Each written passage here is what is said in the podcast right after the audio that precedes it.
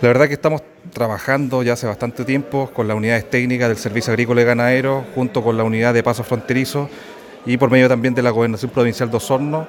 en, poder instalar en Cardenal Zamoré una máquina de rayos X, la cual se encuentra en este momento en el aeropuerto del, del Tepual y que fue adquirida por el Servicio Agrícola Ganadero. Este proyecto enmarca eh, poder eh, trasladar la máquina de rayos X que se encuentra en el aeropuerto del Tepual y que pueda estar instalada en infraestructura acorde que le permita extender su vida útil. Recordemos que la máquina existente en Cardenal Zamoré de rayos X fue deteriorada producto de la erupción del cordón caulle y esta estructura viene justamente a disminuir la vulnerabilidad de la máquina ante este tipo de amenaza. Junto con ello, robustecer el proceso de fiscalización y en el fondo resguardar nuestra barrera sanitaria con sus elementos prohibidos para que no puedan ingresar al país.